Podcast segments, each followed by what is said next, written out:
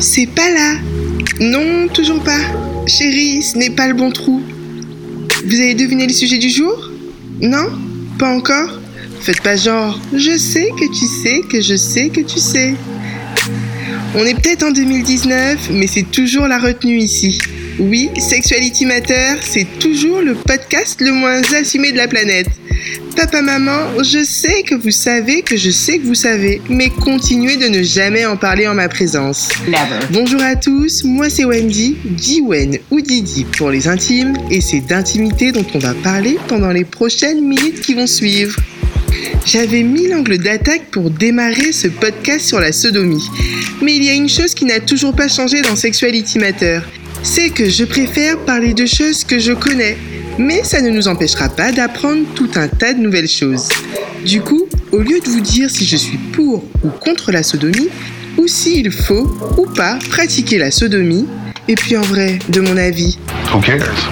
je vais plutôt vous donner les trois raisons pour lesquelles je n'ai pas encore expérimenté réellement la so so so sodomie.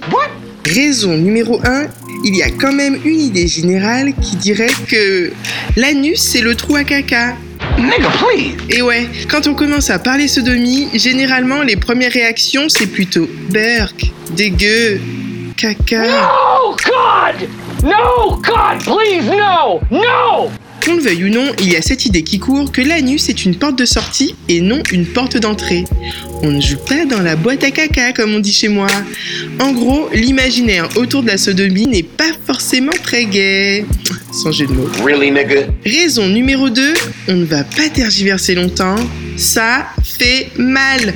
Oui, parce qu'on ne va pas se mentir, au-delà des préjugés cités en raison numéro 1, on a tous eu un mec ou un plan cul avec qui on s'est dit qu'on allait essayer.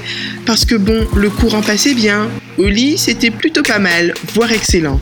Mais qu'au moment de faire rentrer E dans haut, il y a eu comme blocage. El blocage del dolor. Le blocage de la douleur. Raison numéro 3, parce que ça fait vraiment mal. Non, parce qu'au-delà des questions de religion, de tabou, ici on a plutôt l'esprit ouvert. On est pour les découvertes, les nouvelles expériences.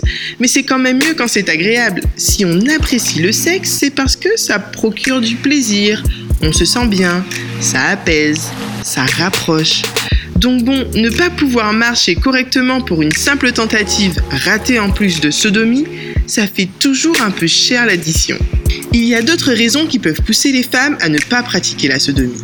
D'autres clichés aussi, comme le fait que la sodomie serait une pratique homosexuelle. Pour rappel, dans les couples hétéros, l'homme ou la femme peut aimer la sodomie.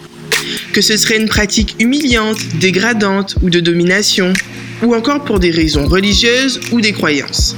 La magie de la sexualité, c'est qu'elle laisse à chacun le choix de créer sa recette parfaite du sexe. Mais ce serait dommage d'éviter certaines pratiques pour des arguments basés uniquement sur des clichés.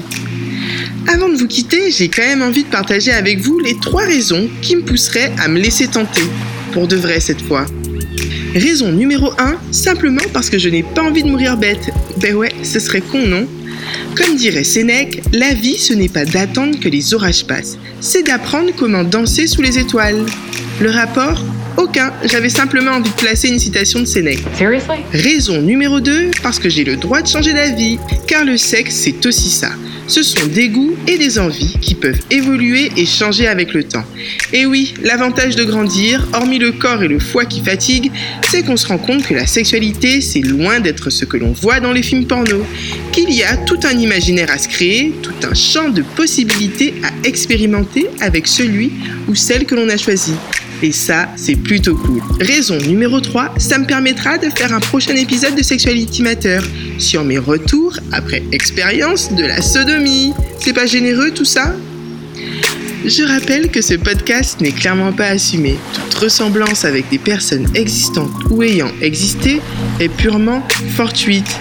Croyez-moi ou pas, c'était un plaisir de vous retrouver et de retrouver l'envie et le temps d'écrire. Je vous dis à très vite. Cœur, cœur, love.